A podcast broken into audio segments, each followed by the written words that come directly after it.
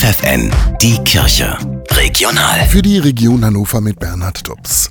Der Hildesheimer Bischof Heiner Wilmer plädiert angesichts steigender Lebenshaltungskosten für eine stärkere staatliche Entlastung von Menschen mit wenig Geld. Hier ist der Staat insofern in Pflicht, dass wir vor allem den Kleinen, den Schwachen entgegenkommen, dass wir nicht nach dem Gießkannenprinzip verfahren, sondern dass es eine Gerechtigkeit gibt für eine Gesellschaft, in der Platz ist für alle Menschen. Das Bistum Hildesheim hat im vergangenen Jahr selbst eine Million Euro für Menschen in Not bereitgestellt.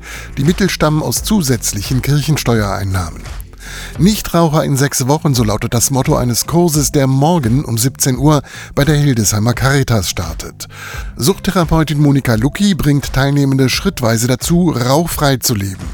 Im ersten Schritt geht es darum, die persönlichen Rituale aufzudecken, die jeder für sich mit dem Rauchen verbindet. Wir machen das in dem Kurs am Anfang immer so, dass wir sagen, bitte beobachten Sie erstmal, wie Sie eigentlich rauchen und dokumentieren Sie das. Und erst dann kümmern wir uns um den Rauchstopp oder eben auch um die Reduktion. Bei Sabine war es die morgendliche Tasse Kaffee, zu der für sie zwingend die erste Zigarette des Tages gehörte.